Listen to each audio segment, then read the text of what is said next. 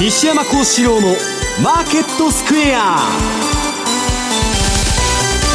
こんにちは西山幸四郎と。こんにちはマネースクエアジャパン津田隆光と皆さんこんにちは。アシスタントの大里清です。ここからの時間はザ・マネー西山幸四郎のマーケットスクエアをお送りしていきます、えー、大引けの日経平均株価今日は反落となりました。終値186円87銭安の2万33円43銭ということです。西山さん一時2万円を割り込むところもありました。また、アメリカの動向もちょっと気になる感じですがいかがですか、まあ、アメリカのカレンダー日程もあるし、まあ、今日はあのけ、えー、っと月末になるのかな、はい、そうですね。半期末でしょ。でまあもともと動きにくいあれなんですけど、まあ、昨日の米国株市場私リアルタイムであのやってたんですけど、えー、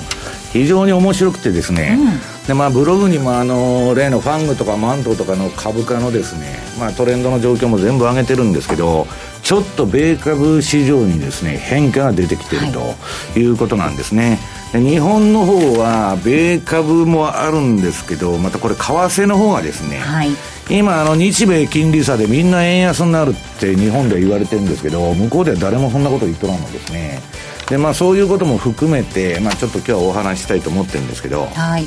そして津田さん、はい、今、まあ、円安になるんじゃないかと言ってもならないよっていうお話ありました。ドル円昨日は112円90銭113円手前までは行ったんですけどもね。そうですね。まあドルはですねドルインデックスで、えー、選挙前です。去年の選挙前まで、はい、大統領選挙前まで落ちてるとで強いのはやっぱ ECB の、えー、年次フォーラム。ここで、えー、ユーロがドラギ発言、これも震源地でですねユーロが上に行ってあとは、えー、カナダ。とポンド、はい、この辺りが強くてえー、ドルと、まあ、円が弱かったということでドル円はですね、まあ、ちょっと横ばいと112円を挟んだ動きというふうな感じですね。窓埋めして終わったという形ですね窓埋めしてねそこから急落しちゃったわけですよね、えー、マーケットについてはこの後も西山さんと津田さんにたっぷり解説をしていただきます、えー、番組ではリスナーの皆さんからのコメント質問お待ちしています、えー、投資についての質問など随時受け付けておりますのでぜひえー、ぜひホームページのコメント欄からお寄せください。ザ・マネーはリスナーの皆さんの投資を応援していきます。それではこの後午後4時までお付き合いください。この番組はマネースクエアジャパンの提供でお送りします。広島の皆さん7月22日土曜日、平和記念公園内の広島国際会議場で無料投資セミナーを開催。金本レオパレス21ナノキャリア伊藤忠エネクスが IR プレゼン。そして鳥は桜井英明さんの日本株セミナー。お申し込みはインターネット、または郵便番号105-8565、ラジオ日経7月22日広島セミナー係まで、抽選で150名様をご招待。締め切りは7月13日。気になるレースが今すぐ聞ける。ラジオ日経のレース実況をナビダイヤルでお届けします。開催日のレースはライブで3ヶ月前までのレースは録音でいつでも聞けます。電話番号は0570-008460 0570-008460 0570おお走ろうと覚えてください。情報料無料かかるのは通話料のみ。ガイダンスに従ってご利用ください。Today トゥデイズマーケットです。まずは主なマーケット確認していきたいと思います。今日のマーケット確認していきたいと思います。大引けの日経平均株価、先ほどもお伝えしましたが、反落となりました。終値なんですが、186円87銭安い、23円43銭となりました。安いところでは19,946円51銭まで下げるところがありましたが、終値では2万円を回復する動きとなっております。2万円つけて大引けとなりました。えー、トピックス、こちらは12.17ポイントのマイナスです。1611.90でした。東証一部の売買高概算で19億6897万株、売買代金が2兆6024億円でした。値上がり銘柄数490、対して値下がりが1409、えー、変わらずは123銘柄となっています。えー、東証一部の売買代金のランキング、こちらはトップが任天堂です。2位にソフトバンクグループ、3位が三菱 UFJ、以下トヨタ、三井住友と続きました。えー、三井住友のみ上昇となっておりまして、こちらは13円高の4379円でした。東証一部の売買高のランキング、こちらはトップ、みずほです。2位に三菱 UFJ、そして3位に東芝が入っています。業種別の騰落率確認していくと、今日は33の業種のうち上昇したのはわずか3業種のみでした。えー、3業種上昇したのが金編の工業、鉄鋼、保険のみ。一方30業種がマイナスとなっていますが、えー、下げ幅大きかったのがその他製品、水産、食料、サービスなどとなっています。今日新高値を取った銘柄、え東証一部で新高値は56銘柄でした。一方の新安値なんですが、新安値銘柄は23銘柄。23銘柄が、え新安値を更新する動きとなっています。為替の動きも確認しておきましょう。えー主な、えー、レートです。ドル円がこの時間112円の丸1丸2です。ユーロ円は127円97、そして128円を伺う動きとなっています。えー、ユーロドル1.142427での動きとなっています。ユーロドルが1.1426、そして今変わりまして29、えー、このあたりでの動きとなっています。えー、では、マーケットのポイント、津田さんからです。はい、お願いいたします。はい、えー、まあ、マーケットのメインテーマっていうのがですね、今月に入って、えー、政治から金融政策にこうシフトといいますか、レジームが変わってきたなという感じがします。はい、で、そのきっかけとなったのが26、28の、えー、先ほど言った ECB の年次フォーラム。はいでそこで、そこでですね、まずドラギ総裁が、ユーロ圏のインフレ率を低く抑えている要素の大半、一時的なもの、であとは債券購入の縮小について言及、まさにイエレンさんが言ってるようなことを言って言っていたということで、えーまあ、テーパリングしたということで、ユーロが使用通貨に変われる、えー、展開になりました。でその他では、カーニー総裁、BOE の利上げ時期が近づいている。はい、とは、えー、それはですね、1週間前にゼロ近辺の、えー、政策金利が適正と言ってたところが1週間で変わったと、うん、まあ、これがまあさまさにサプライズと、はい、怖いのはね、この前のアメリカの利上げもね、キャンペーン見て1週間で利上げに決めちゃったでしょ、うん、それまでうだうだうだうだ言ってるのに急に利上げすると。で、6月もやったと。で、欧州もね、イギリスもまたちょっと前のめりになってるじゃないですか。うん、で、なんかそんなに景気が変わったんですかと。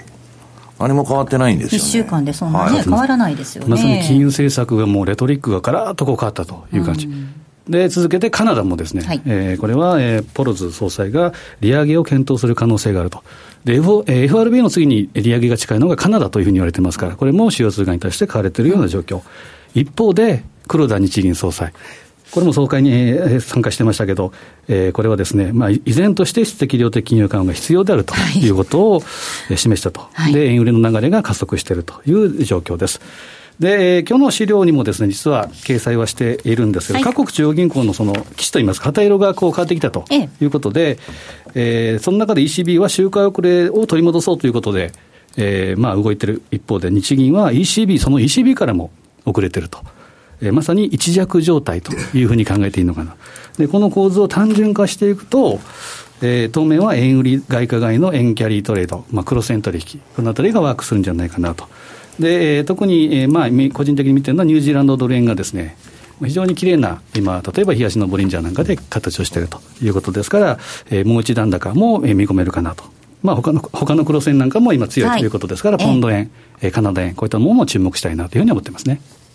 えー、では西山さんにお話を伺っていきたいと思います、はい、まあ、津田さんのお話にもあったように、本当、今週はヨーロッパが震源地というか、中心になっていたような相場だったわけなんですが、どんなふうにご覧になりましたか？なんかあの、世界中 FRB みたいになってきたなと、はい、対して景気もね、良くないの、まあ、ヨーロッパは結構、景気の指標は良くなってはきてるんですけど、まあ、カナダからですね、それこそ今あったイギリスからですね、全部利上げに前のめりになってきたぞと。これ大きな変化なんですね。で、今、えー、金利が下がってきて上がった相場ですから、えー、上がったらですね、えー、それの巻き戻しで普通アンワインドというですね、逆の動きになってもいいんですけど、えー、ゴルディロックス相場と、適温だと、えー、なんかインフレも上がらないし、金余りでダラダラダラダラ相場やっとると。いうことでですね、えー、日本の方では日米金利差でずっと円安になりますと、えー、年末まで走りますと。いうようなことを言ってるんですけど、私はですね、今はそうなんですよ。目先の、えー、相場はその材料でやってて、私もまあクロス円でトレンドが出たとか言って、まあレポートとかにも書いてるんですけど、はい、ちょっとこの先まずいなと。うんいう動きになってきてるんですね。うん、で、これあの、今アメリカのね、まあずっと言ってるんですけども、この6月で96ヶ月目、景気拡大が。はい、これはですね、まあこの番組でも何回も早い時期から言ってるんですけど、えー、今までの景気拡大期の平均が58ヶ月。そうするとですね、まあ大体60ヶ月で終わってしまうものを、まあ36ヶ月も延長しとるわけですから、38ヶ月とか。もう、いつ景気後退に入ってもおかしくないというのがアメリカの状況なんですね。で、失業率もこれ以上下がらない完全雇用の状態になっていると。で、そういう景気のね、乱熟期というか末期は、いつでも景気がいいと。で、株も上がると。で、そういう希望的観測を持ちたがるんですけど、えー、まあ、市場値の皆さんいろんな市場がありまして、株式市場、債券市場、為替市場、商品市場、いろんな市場があるんですけど、まあ一応金融の世界で一番頭のいい人がやってると言われてるあの、債券市場というのを見ますとですね、アメリカの長短スプレッドが、まあこのところちょっと長期金利上げて戻してるにせよですね、もうトランプラリーの前まで縮小しちゃって、イエレンが景気いいから金利上げると、あるいは資産縮小もしますって言ってるのに、長期金利が全然上がらないと。はい、これがまあ謎と言われてるんですね。で、謎じゃないんです。債券の長期債市場っていうのは、今後のアメリカの景気後退にもう備えてるんです。うん。うん。はい。要するに債券市場っていうのはね、経済が成長するという確信があるか、インフレになるという確信がないと、金利っていうのは上がらないんですよ。はい、両方ないんです。で、両方ないのに、どうやったら円安が続くんですかと、ドル高が続くんですかということで、通常は、アメリカの10年国債金利と2年国債金利の差ですね。これ長短スプレッドって言うんですけど、この利ザヤで金融機関は飯食ってるんですよ。で、それが下がってくると、普通は株安になる。はいで、円高になっちゃうわけです。ドル安。ところが今、そうなってないと。株はまだ高いと。で、これはね、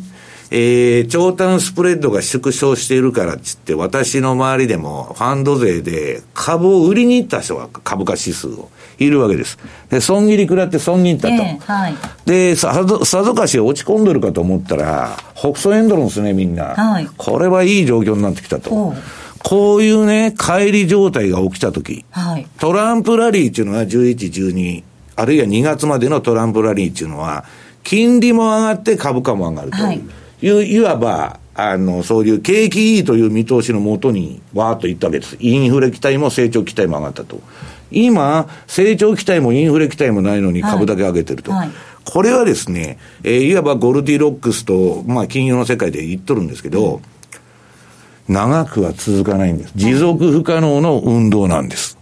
だから私はその動きがですね、今はいいんですよ。私はもうこの番組でもね、この前6月9日にファングとかが一斉急落して、まあラジオでも特集した途端に暴落したと。で、すぐ戻したとまた。で、大丈夫大丈夫と。全然大丈夫じゃないんですね。あの、えー、ここ7月ぐらいまでは、これうだうだとした相場が、あの、リスクオンになってるかもわかりませんけど、そろそろまずくなってくんじゃないかなという感じをですね、まあ少なくとも今、あの、持ってるわけです。そうするとね、私が見てるように景気拡大はもういっぱいいっぱいだと。はい、でそろそろ景気悪くなるということになったら、アメリカはですよ、皆さん、金利上げられないわけです。だって景気良くないんだから、あの、年内ね、利上げとか資産、えー、売却とか言っとるのもできなくなると、不景気で。そうなると、アメリカの金利は上がらないんですから、当然ドルは上がらないと。で、一方で、利上げもやりますと。ね。で、えー、資産売却もやりますと。ところが長期金利上がらないみたいな、今みたいな状態が続いとると、これね、かって2007年の時もそうだったんですけど、ポジションのアンワインド、巻き戻しが起こって、で、その後リーマン危機を迎えるわけです。その状況に、やや似通った状況が今、えー、整ってきたかなというふうに私は思ってるんですけどね。で、アメリカはね、金利下げ、今度の、その、私はもうずっとこの番組で言ってますように、何のために利利下げあ、利上げしてるのかと。はい景気指標だなんだかんだ言って、指標次第って言ってるんですけど、関係ないじゃないですか。3月にね、全員 FRB の人たちが出てきて、誰か鶴の声が飛んできたのか知らないけど、全員が、えー、利上げだって言い出した。ハト派の人までコロッと変わって。で、6月もまあ無風でわーっと利上げだと。これはね、えー、っと、景気とは関係のない、次の不景気、まあ彼らは学者でアホじゃないですから、次に不景気が来るのは分かってるわけです、もう。だって100ヶ月近く景気拡大してるんですから。永遠に上がるっていう人はいますよ。よく株式評論家なんかで、100ヶ月も200ヶ月もね、景気が続くと。そんなこと起こったことないんですから、今まで。ということは、景気っていうのは循環ですから。もうそろそろ終わってもおかしくない。まだ続くかもわからないけど。そうなるとね、あのー、どっちにしたって、えー、利上げに前のめりになって、で、資産売却っていうことになると、今のポジションがね、えー、能天気な株高、楽観相場っていうのは、一回冷や水を浴びる可能性が出てくると。で、それが私はレポートで書いたのは、まあ大体8月ぐらいじゃないかなと。はい、そんなこと当たるかどうかわかりませんよ。だけど、私は債券市場の動き見るとですね、もうこれ市場は完全に警告を発しているというふうに考えてるんですけど。うん、これあの、冷や水を浴びる環境整ってきたということになります。そしてあの、利上げに前のめりになってるっていう意味では、その欧州の中央銀行もそうなわけで、やっぱりこれ、欧州の中央銀行も、その先々の景気後退っていうのを、見越しつつあるっていうことになるんですかね、うん、あのね、今ね、景気後退って言ったって、じゃあ何で対応するんだと、普通は利下げじゃないですか。はい、景気後退期には利下げで。はい金利がないんですから、どこも欧州も日本も。打つ手なしでしょう。はい、で、アメリカは若干利上げしたから、うん、4回。若干あるって言っても、そんなもんビビたるもんじゃないですか。ねね、だからアメリカは今度、景気後退期は、まあ、利下げと、利下げがすぐあのバッファーがなくなっちゃいますから、はい QE4 になるわけです、今度の景気後退局面は。そこが株の買い場なんですよ、うんはい、長期的な。だから、まあ、どっちにしたってですね、私は年前半、も強気強気で来てるんですけど、まあ、7月ぐらいまでが賞味期限だと。その、えー、時期を、まあ、迎えつつあるんじゃないかなと。いうことなんですね。津田さん、これ、マーケットの歪みというか、ちぐはぐっていうのは、やっぱり長くは続かない、是正されるもんなんですね。ずっとこれも西山さんおっしゃってますけど、その相関性がやはり崩れてきてるっていうのは、何かのシグナルかなということと、はいうん、やっぱり8月、今日の西山さんの資料でも用意されてると思うんですけど、はい、8月っていうのは騰落率、過去20年見てもです、ね、一番やっぱり低いというか悪い、はい、日米ともにですね。うん。で、ちょうど2007年っていうのは8月9日、パリバショックからちょうど10年。8月っていうのは、いろんな事件がこう起こりやすいという、はい、まあ、古いところで言ったら、ウォーターゲート事件でニクソンが辞めたのも、えー、8月ですし、とはイラク戦争、うん、えー、あのあたりも8月ですし、とは、まあ、パリバショックあったり、ロシア財政危機だったり、メキシコ債務危機、全部8月なんですね。はい、ですから、まあ、本当に、まあ、前々からですね、気温が上がって下がり始める頃にはっていうこともおっしゃってましたけど、うん、8月の僕も後半ぐらいというのは、ちょっと注意が必要じゃないかなっていうことは、セミナーなんかでもお伝えしてますね。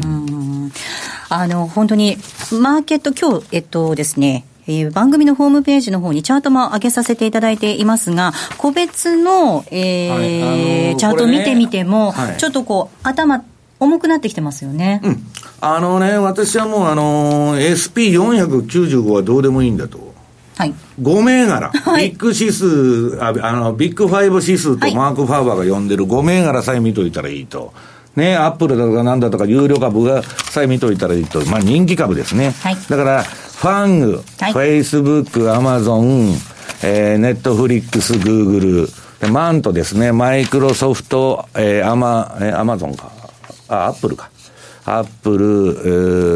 えー、NBD。さっきアマゾンでしたっけ？うん、さっきがアマゾンだから、 MANTの方はアップル、はい、NVIDIA、テスラ、テスラモーターですね。その人気株にほとんど集中して SP500 の値上がりもそういうもんが全部寄与してるんです。はい、だから、まあ、あの、そういう銘柄がね、これ皆さん、あの、番組ホームページに、あの、チャートが、昨日の夜までのリアルタイムのチャートが上がってますけど、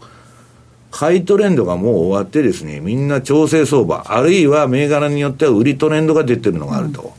うん、で、人気株が下がったら出遅れ買おうと。はい。これはグーの骨頂なんですね。私はいつでも言うんですけど、1番手銘柄とか人気株が下がってるのになんで2番手、3番手が上がるんですかと。1番手が上がったら全部下がるんです。ニフティフィフティ相場の時も、素晴らしい50銘柄が下がったら、それまで全然上がってない銘柄は余計に下げたんです。わ、うんうん、かります、はい、だから、要するにこのファングとかマントとかね、あるいはビッグファイブと呼ばれる銘柄の動きを見てるのが、今、アメリカの株をえ分析するには一番いいということなんです。うん、まあ、そして番組でも以前もちょっとお話ありましたけれども、あの、自動車ローンの焦げ付きなんかも問題ですよね。はい、8月が近づく中、なんかちょっとこれが、はいかけになっちゃうのかどうか、ね、レポートとかでも取り上げたり、まあ、あの、いろんなところでちょっとお話してるんですけど、サブプライムのね、自動車ローンが危ないとか、はい、学生ローンが危ないとか、いろいろ、まあ、あの、言ってるんですけど、まあ、日本ではほとんど報道されないと、どうなってんのか誰もわかんないと。いうことで、今日番組ホームページにですね、えー、サブプライム自動車ローンの、えー、これ全部証券化されてまして、えー、資産担保証券になってると、アセットバックセキュリティで、はい、セキュリティですね、ABS 証券になってると。で、その中で、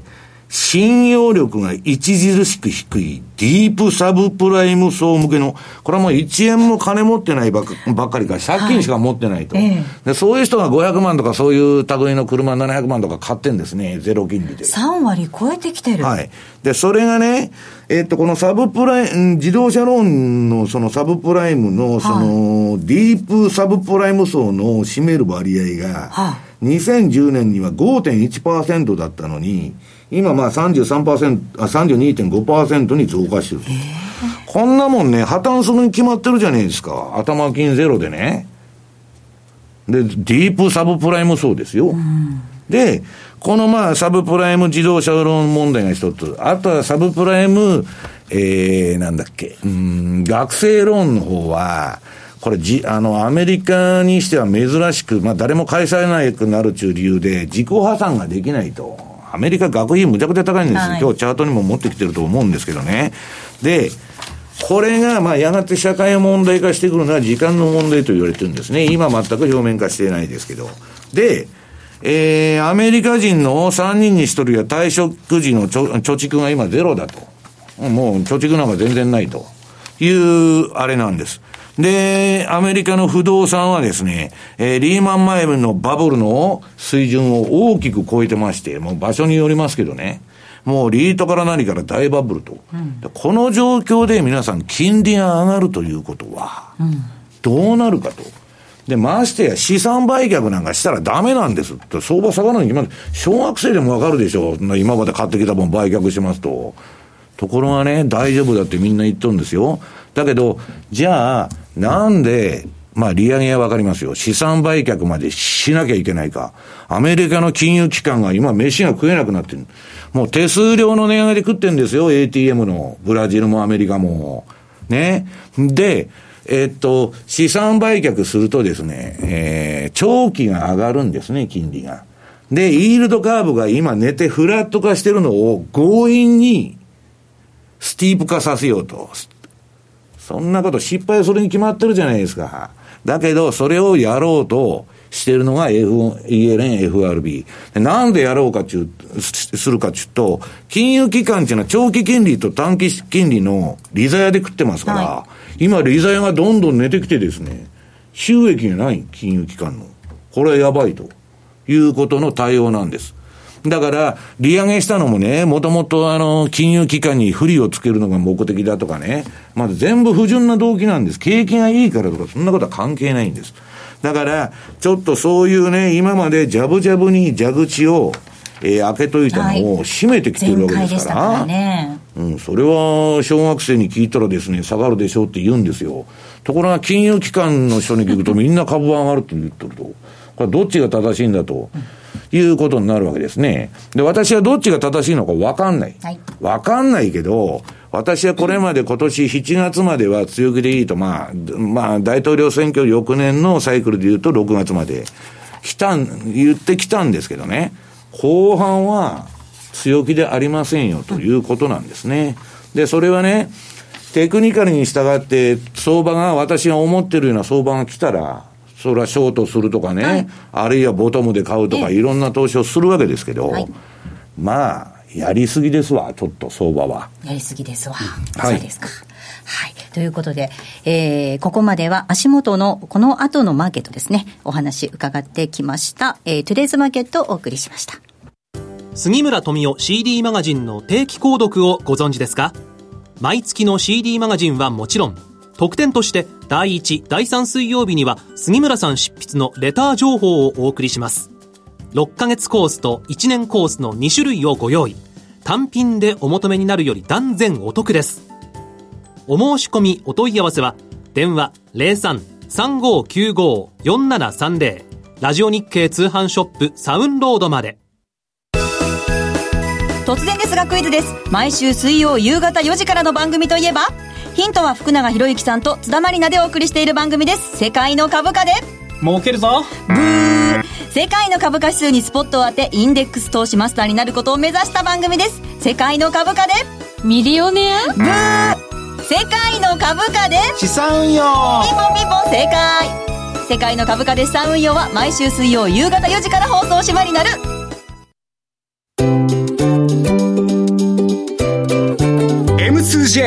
トラリピーボックス。トラップリピートトラップリピート。僕の名前はトラリピトラップリピートトラップリピート。それを略してトラリピ M2J トラリピボックスのコーナーです。まずはここで M2J 全国セミナープロジェクトのご案内です。7月に開催されます札幌、そして仙台でのセミナーについてご案内をさせていただきます。えー、ザ・マネー西山幸四郎のマーケットスクエアスピンオフセミナー FX 株価指数 CFD1 日徹底攻略。えー、ザ・マネー西山幸四郎のマーケットスクエアスピンオフセミナー FX 株価指数 CFD1 日徹底攻略セミナーを7月15日土曜日は札幌、そして7月16日日曜日は仙台で開催させていただく予定となっております。え内容なんですが、第1部が資産運用としての FX& 初めてのトラリピ。こちらは講師として M2J ストラテジストの小暮祐樹さんの登場。そして第2部は基礎編ということで、えー、株価指数で始める資産運用。こちらも小暮さんの登壇です。えー、第3部が、えー、実践プロから学ぶトレード戦略です。ここで西山さんのご登壇となります。さあ、西山さん、ここではどんなお話になりそうですか、はい、えー、っと、相場でですね、まあ私の独断と偏見って言いますと、まあ一番重要な、重要なことは大きな下げに引っかからないことなんです。はい、もう大きなドローダウンを喫しちゃうと、えー、ポジションが塩漬けになっちゃったと、あるいはまあ証拠金なくなっちゃったと、で、塩漬けになるともう資金効率が死んじゃうんですね。もう何もできないと。だから私はもうストップロスの徹底を言っとるんですけど、まあこのラジオなんかでも今までまあ4回ぐらいですね、いろんな危機の警鐘を鳴らしてきて、まあそれなりにみんな下げちゃったということでですね、それに引っかかるとまずいと。で、今度今5回目のここ3年間ぐらいで 5,、はい、5回目の警鐘を鳴らしてるのそろそろ相場やばい場面があると。で、それはね、えー、今まあ先ほど言ったように、アメリカのそのイールドカーブ、金利の市場で大きな変化、えー、景気のですね、不景気を予見するような動きになってるわけです。で、あのー、えー、相場っていうのは皆さんね、えー、循環なんです。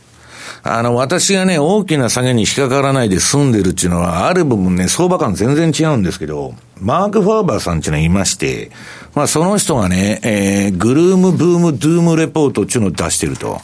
で、グルーム、ブーム、ドゥームっていうのは何なのかと。これは停滞と好景気と破滅を相場は繰り返すんだと。はいもうその通りなんですね。バブルとバブルの崩壊を繰り返すのが近年の相場と。で、その好景気とか、その、今みたいに相場いい時はついていったらいいんですけど、最後まで付き合ってたらダメだと。その前にいつ降りるかと。で、まあ、降りる、その、あれが近づいてるだろうということなんですね。で、えー、そういうことでですね、今、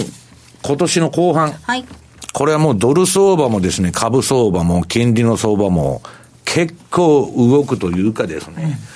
えー、まあ、マーケット的に言うと、ちょっと波乱含みの場面があるんじゃないかなということを思ってまして、はい、その辺の年後半の見通しを述べたいと思ってるんですけど。はい。えー、第3部実践プロから学ぶトレード戦略です。そして第4部はトークセッション in、えー、札幌、仙台、それぞれということで、えー、ここでは西山さんと比嘉さんの対談も皆様にお楽しみいただけるようになっておりますので、えー、ぜひぜひご参加いただければと思います。えー、お申し込みなんですが、ラジオ日経マーケットプレスホームページトップのセミナー申し込みバナーから、えー、お願いいたします。7月15日札幌、そして7月16日が仙台です。えー、それぞれ1日で FX と CFD を学ぶことができる内容のギュッと詰まったセミナーとなっておりますので、えー、ぜひ皆さん足を運んでいただければと思います。えー、では、皆さんからいただいた質問もご紹介をしたいなと思います。まずは、どの質問からいきましょうかね。うん、どれでもいいですけど。はい、えっ、ー、とですね、じゃあ、これからいきましょうか。はいえー、西山さんに質問です。各国中央銀行総裁たちが FRB の命令に従うという記事がありましたが、これってどういうことなんでしょうか？日銀も出口を探ることになるんですかね？ということです。だから黒田さんもドラギさんも FRB の命令に従って QE とかやってるじゃないですか。はい、その通りの動きなんです、ええ。でね、世界の皆さん中央銀行、これまあいい質問なんですけど、はい、世界の中央銀行というのはね、FRB なんです。中央銀行の中の中央銀行が FRB。はい、で、世界の、まあ一応ね、グローバルスタンダードと勝手に称してアメリカンスタンダードを世界に押し付けてるのもアメリカなんです。で、アメリカの言うことを聞かないと、えらい目に遭うということで、皆がですね、えー、白いもん黒と言われたら黒っていいよんですね。それが世の中なんです。そうすると、えー、私が思うにですね、アメリカがそのこけたら、どこがやろうが、親亀こけたら子亀もこけるんですね、普通は。だから親亀の動きさえ見といたらいいだろうと。ただ、親亀がこけないように保管しとるのはね、ECB と日銀なんですよ。ECB のドラギさんはもうあの、まあ、彼のことだからうだうだうだうだやってなかなか締めないと思いますけど、一応出口を模索しとると。で、カナダとイギリスも利上げに入ってると。問題日本ですよ。で、次、不景気になった時、日本は何するんですか？打つ手ないですよ、ね、打つ手がないでしょ。日本だけ。アメリカはね、利下げで対応したいために出口やっとんですよ。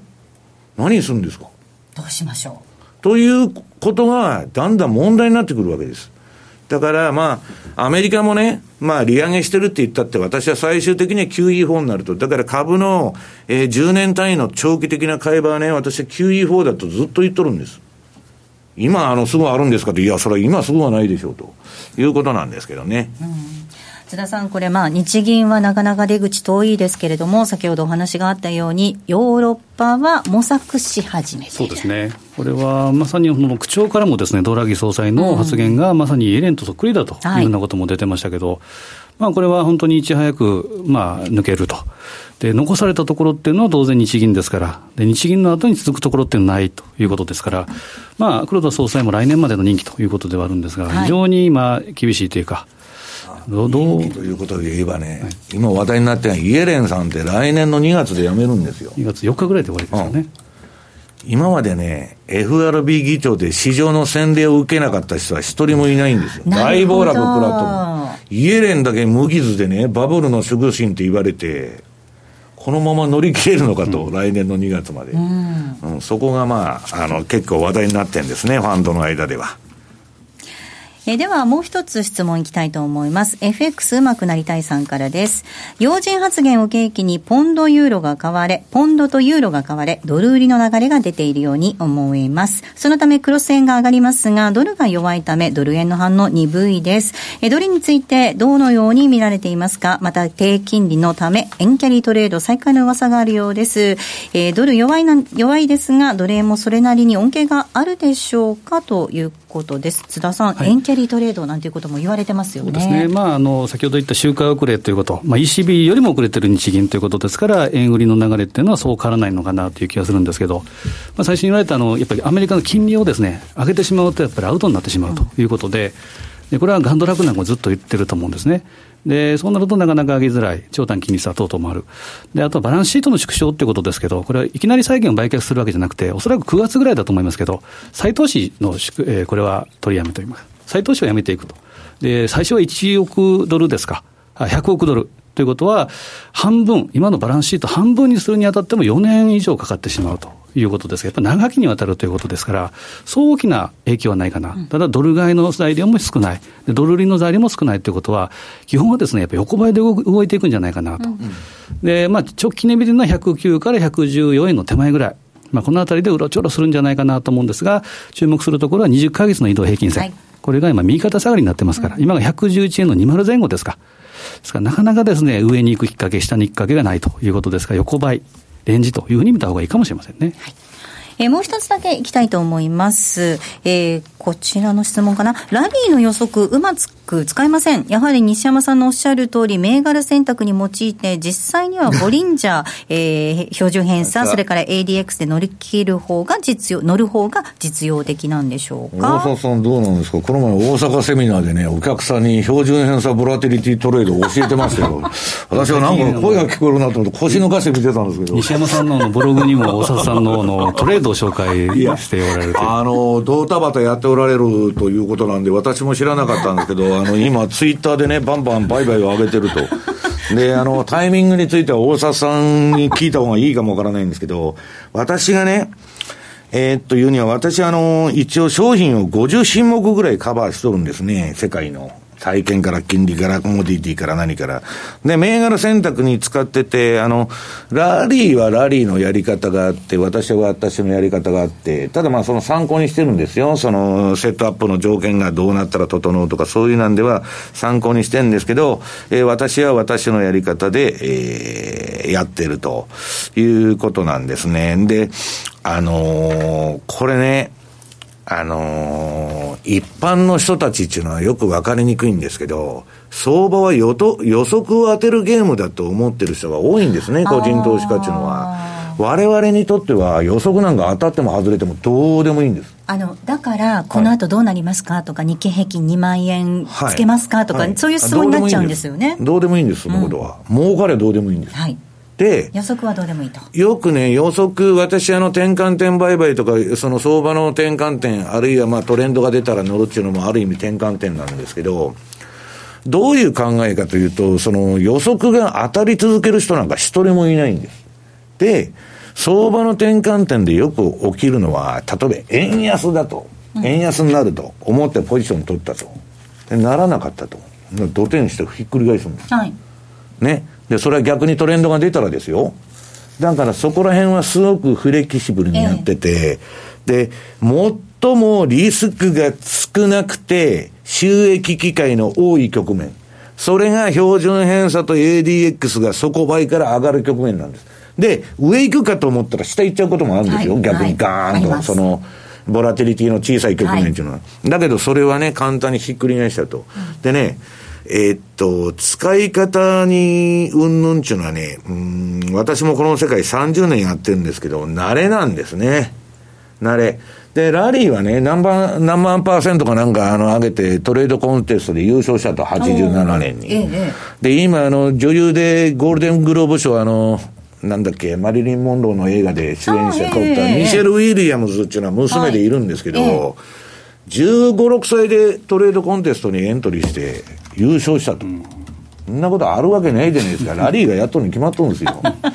ね。ミシェル・ウィリアムズっていうのはいるんですけど、まあこれも優勝したと。で、彼は、うーん、どういうんですか、彼もね、その、何十品目でやっとるんですよ。で、もうダメだったらすぐ損切り。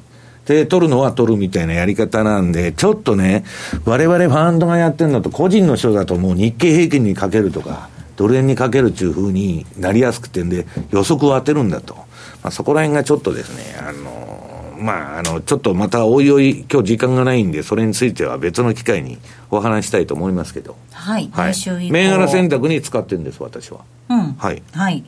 えー、で、ざ相場感全然違う時も多いですよ。あ、そうですか私は合致したのだけ乗るんです。で、私はいつでもね、あの、言うんですよ、そのラリーの仲間たちにも、これは全然相場感が合わないと。言ってるんですよ、いつでも。はい。まあでも津田さん、あれですよね、チャートもよく見て、やっぱりあの、まあ、慣れだっておっしゃいましたけれども、慣れていくと、ずいぶん見方も変わってきますよね。そうですね、まあ、その答え、大里さんに聞いた方がいいのかなっていう気がするんですけど、やっぱり私も20年近くずっと見てますけど、はい、まあ、あの自分の得意なところといいますか、まあ、シンプルなところを抜き出して、あとはいらない情報はカットするというのが一番いいのかなというふうに思いますね。はい、ここまでは M2J トラリピボックスをお送りしました。西山幸四郎のマーケットスクエアリスナーにおなじみの FX 会社マネースクエアジャパン。独自の発注管理機能トラリピと充実のサポート体制で多くの FX 投資家から選ばれています。今回そのトラリピがさらに始めやすくなる新しいサービスが始まりました。その名もトラリピフルサポートプログラム。例えば200万円をトラリピで運用した場合のプランを考えてほしいといったご要望から、とにかくトラリピのことを何でも聞きたいといったご要望まで、マネースクエアジャパンの経験豊富なコンサルタントがお答えします。これまでトラリピに興味はあったけれど、まだ始められていない方の第一歩を、トラリピ専門のコンサルティングプログラムで応援します。トラリピフルサポートプログラム、ぜひご利用ください。詳しくはトラリピサポートで検索。マネースクエアジャパンの取扱い商品は投資元本以上の損失が生じる恐れがあります。契約締結前交付書面をよくご理解された上でお取引ください。金融商品取引業関東財務局長金賞番号第2797号。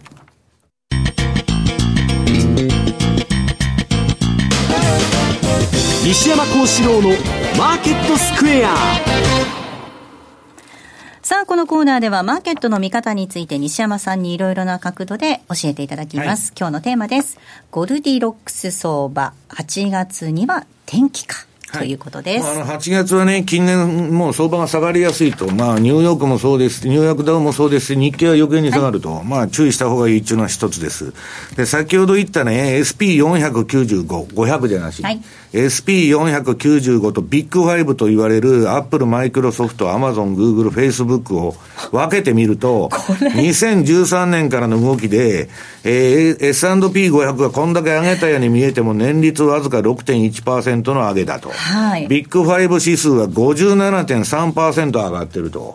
これがバブルなんですね。なるほど。はい。で、もう年初来の動き見ても同じようにもうものすごく乖離してると。はい、だから、5銘柄で上げてる市場中はね、脆弱なんです。危ういですよね。その5銘柄が下がったら下がっちゃうと。だから私は5銘柄だけ見といた方がいいと。で、まあ、ちなみにアマゾンにですね、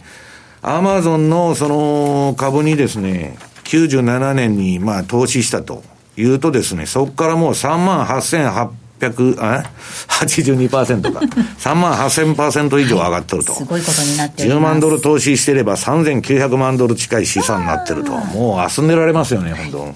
まあそういう、まあバブルが極まってきたと。で、これちょっと、あの、今日番組資料に上がってて一つ訂正があるんですけど、この前大阪セミナーで間違った説明をしちゃいまして、大阪さんと比嘉さんと3人で説明してたんですけどね、あの、この、不況の選挙指数といってる全業種のパートタイマーの失業率、はいはい、これが今下がってるんです、はい、で、このグラフは、これが上がってきたら不景気になると。今ずっと下がってるんですけど、えー、いうグラフなんですね。で、これを一つ訂正と。上がってきたら不景気なんですか？そうです。上がってきたら不景気。はい、えー、っと、これは失業率でいいんですか？だからそこに今やってる時間がないんで、上がってきたら、えっと、不景気だということを見ておいてください。で、この資料の22ページ、えこれが一番重要でですね、えっと、この、えー、このグリーンの部分は安心できる相場だったんです。金利も上がって、インフレ期待、えー、経済成長期待で上げてきたと。で、その相場が 2, 2月いっぱいで終わって、3月以降は、長短スプレッドが縮小して、ニューヨークダウだけ上がってきますと。これはね、相場ではよくある現象ではあるんですけど、はい、長くは続きませんよと。うん、だから近い将来に多分、相場の転機が来る。はい、転機が来た時の相場の動きが大きいと。はい、そこにファンドでは注目してると。で、これ、あの、番組資料の中での23ページ。これ先週やったと思うんですけど、あの、ストキャスティックスの、えー、200日、えー、移動平均、あ、あのー、200の移動平均の、フィルター付きの、うん、チャートの説明をしたと思うんですけど、えー、これがですね、もう先週そろそろやばいって言っとったら、昨日ドカンときたと。いうことで、ストキャスもワッと下げて、ラリーのパーセントアルも下げて、相場ドスンときたと、い、うことで、昨日の夜はいい相場だったなという、まだあの、皆さんあんま関係ない話です。はい。で、為替の方の話はね、通貨も見ていきます。もう番組資料にユーロ円、ポンド円、5ドル円、はい。まあ、ユーロとポンド、まあ、ポンドしか動いてないと。えーそこら辺の動きがまあ中心だって言ってたんですけど、まあその通り、日足でもですね、久しぶりに、えートレンドがまあ出るような相場になってきましてですね、ただ、この相場はですね、私は賞味期限はそんな長くないと言っとるわけです。先ほどからずっと。はいはい。はい冷やしでもトレンドは出始めつつありますがとうんいっただから今週のレポートに、まあ、7月に向けて、まあ、このトレンドが最後かもわからないと、買いではですよ、言ったんですけど、そんなにだから入れ込んでないということです、今の相場に。はい。えーここまでは西山幸四郎のマーケットスクエアでした。毎週月曜夜6時15分放送真壁昭夫のマーケットビュー。株式、為替、商品市況などマーケットの今を30分で伝えます。出演はテレビのコメンテーターでもおなじみ真壁昭夫と大橋ひろ子。真壁昭夫のマーケットビューは毎週月曜夜6時15分から。ラジオ日経ポッドキャスト。過去に放送した番組の一部やポッドキャスト限定の番組を iPod などの MP3 プレイヤーでいつでもどこでもお聞きいただけます。詳しくはラジオ日経ホームページの右上にあるポッドキャストのアイコンからアクセス。浜田節子です。鎌田新一です。投資という冒険をもっと素敵にするためにマーケットのプロを招いてお送りする「ゴーゴージャングルマーケット」は毎週金曜午後4時からお聞き逃しなく。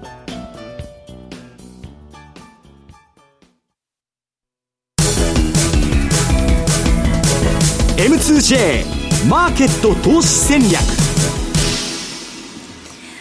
さあこのコーナーでは来週に向けて M2J の投資戦略を伺っていきたいと思います。津田さんからです、まあ、月が変わるということで、ちょっと長めに見たいんですけど、7月で、えー重要な指標っていうのが、やっぱり半ばに集中してる、